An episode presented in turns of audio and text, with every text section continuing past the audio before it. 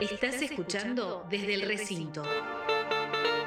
Todo lo que pasa en la Cámara de Diputados de la provincia de Entre Ríos. En Radio Diputados ahora para saludar al diputado Gustavo Cusinato, presidente del bloque de la Unión Cívica Radical, que está en comunicación con nosotros. Buen día, Cusinato, ¿cómo le va? Alfredo Hoffman lo saluda. ¿Qué tal? Buenos días, buenos días a la audiencia. Bueno, muchas gracias por atendernos.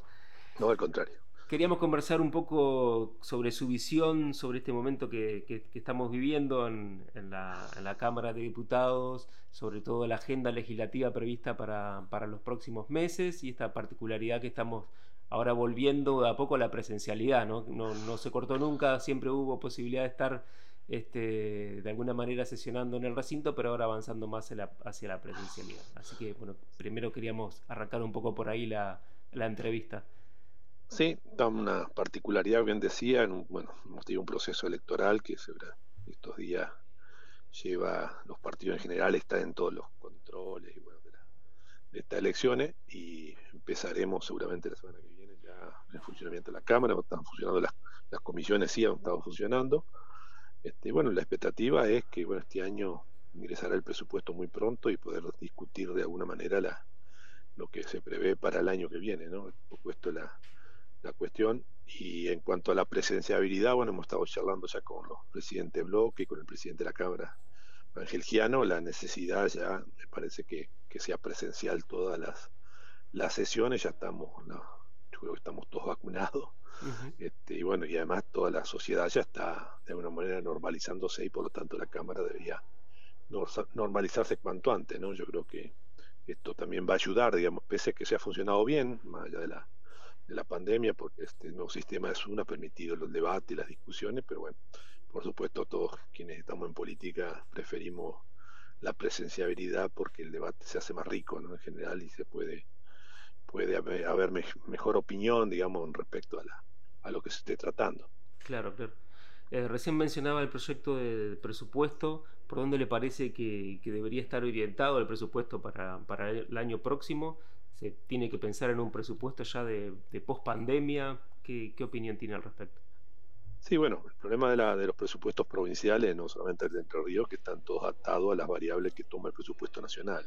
Y yo lo que estoy viendo es que lo, según lo que se ha enviado al Congreso, tengo entendido, voy a repetir periodísticamente porque todavía no tengo en profundidad, no me ha llegado realmente las pautas tomadas para el presupuesto nacional, pero ya de antemano digo que la pauta del dólar tomado más la este, el proceso inflacionario y bueno, todas, estas cuestiones me parece que también tienen este, son variables no no reales, digamos, y eso conlleva que los presupuestos provinciales van a tener que tomar la misma pauta y entonces, como siempre, se termina dibujando, no es solamente este gobierno, muchos lo han hecho, dibujando los presupuestos provinciales en función de, la, de las variables tomadas en el orden nacional.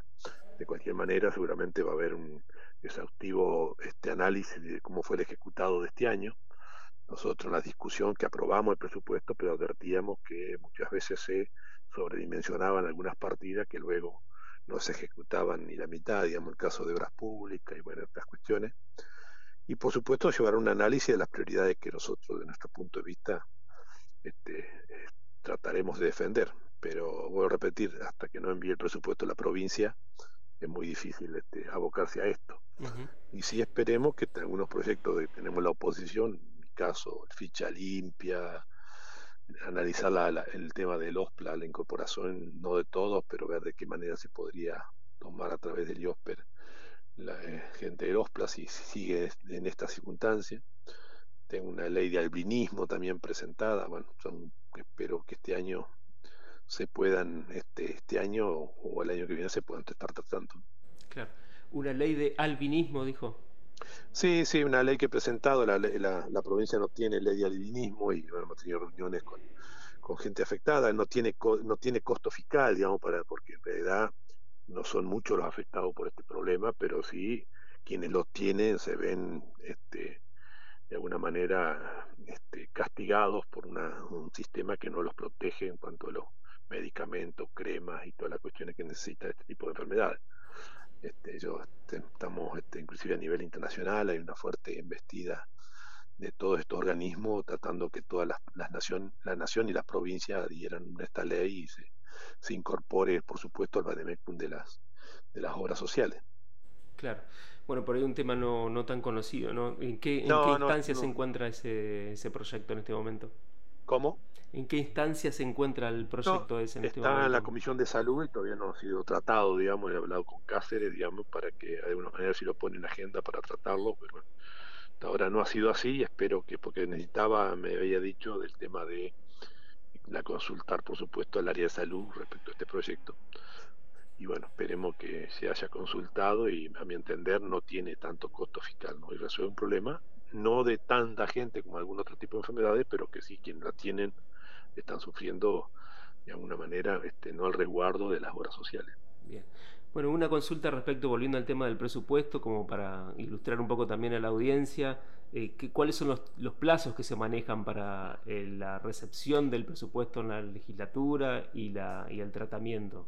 Bueno, ahora en septiembre tenía que estar ingresando, vuelvo a repetir, toda, siempre queda expensa de la, del presupuesto nacional, porque tiene que estar de alguna manera relacionado a la variable que toma el presupuesto nacional para lo, que se discuta o se presente en el, en el presupuesto provincial. Supongo que ahora en octubre ya estará presentado y empezaremos los análisis exhaustivos de cada una de las partidas y la, por supuesto las reuniones con los ministros y análisis de, de cada una de las este, áreas este, que nos interesan que, sean contemplados en este presupuesto, ¿no es cierto?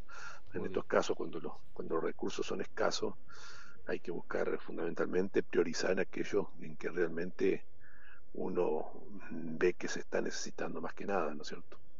Diputado, muchas gracias por el contacto. No, al contrario, hasta luego. Hasta luego. El diputado Gustavo Cusinato pasaba por Radio Diputados. Radio Diputados. Contenido exclusivo de la Cámara de Diputados de Entre Ríos.